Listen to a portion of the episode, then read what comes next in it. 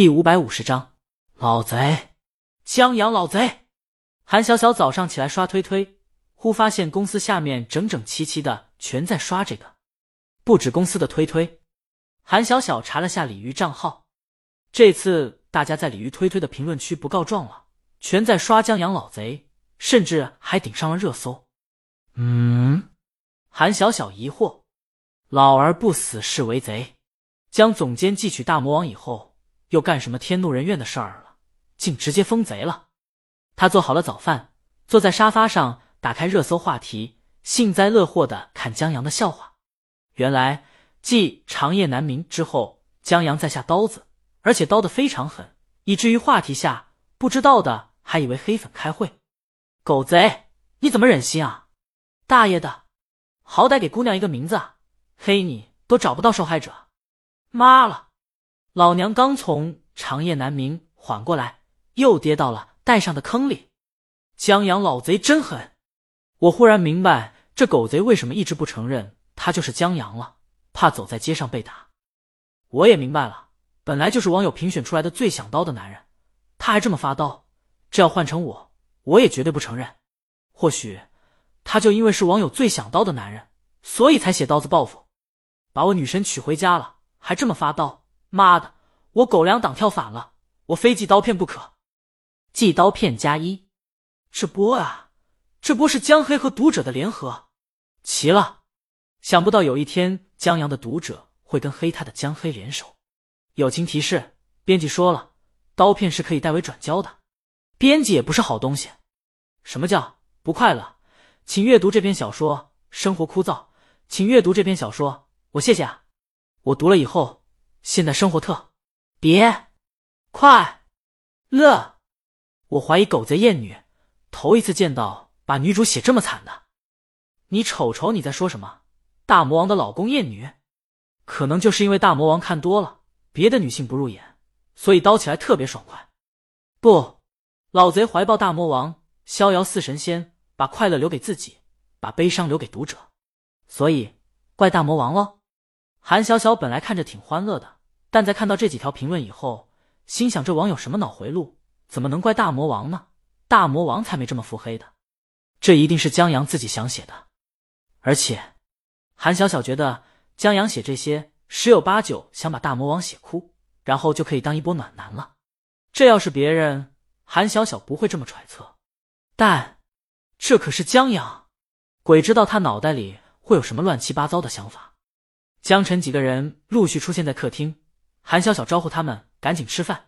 咱们今天的工作任务很重，赶紧吃好喝好了，打起精神，然后试着去刺激一下江总监的灵感。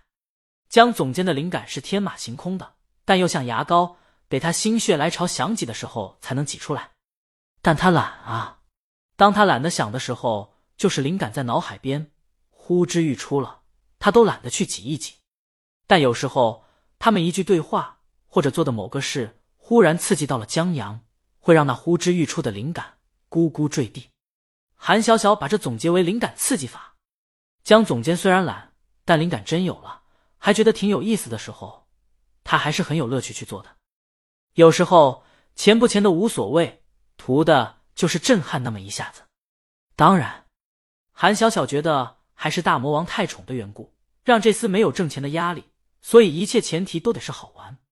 江晨，大魔王要知道你这么刺激她老公，当心把你挂路灯。韩小小，还好吧？他们就是提供一下灵感发芽的土壤而已。李亮，那还不如来一瓶可乐来的有用。用江阳的话说，就是一口可乐，一口灵感，倍儿爽。少来，韩小小让他们也少把可乐往公司带，咱们要减少江总监这方面的刺激。有时候看不到可乐。就不会想着喝可乐了。江总监胃不好，韩小小补一句，让他们喝可乐背着点儿。他们一头懂。你放心，我们也可上心了。江总监那可是他们公司的宝贝。几个人很快吃完饭，他们相约下了楼，在等公交车的时候，韩小小去旁边的报刊亭买杂志。他对给江阳带来老贼之名的文章还挺好奇的。韩小小买了这本科幻杂志，刚要走。又看到一本汽车杂志，杂志封面上的美女车模穿着比基尼，挺漂亮的，最关键是，美女车模是婴儿肥。韩小小毫不犹豫的把这本杂志买下来。周总还是很好刺激的，不用想着留一手，怎么简单粗暴怎么来就是了。公交车到了，他们上了公交，坐了几站地以后到了公司。江总监和周浩就别奢望什么按时到公司了，上午能出现就不错了。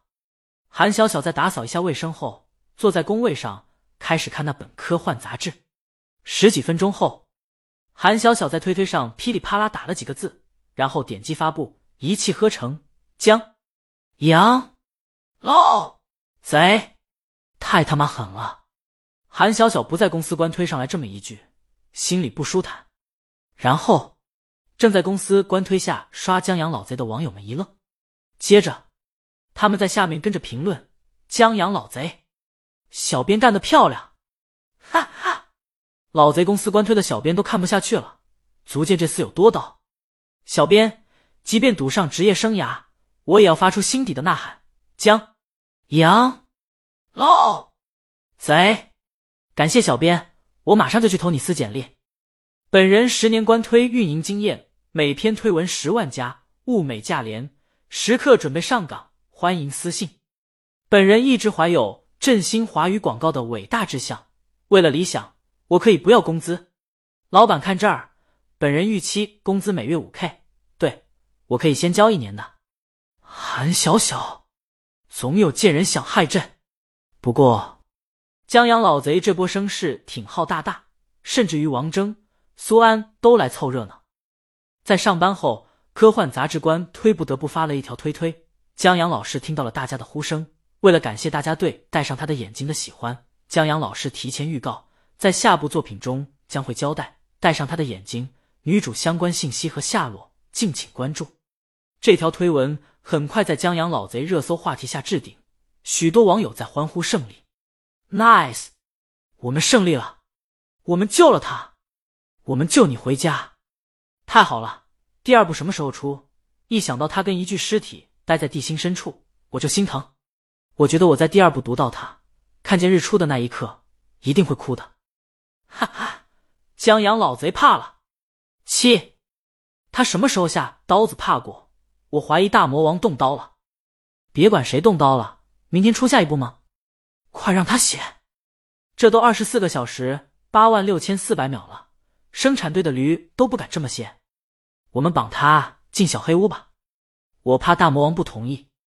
我们求大魔王把他关小黑屋吧。这个可以有。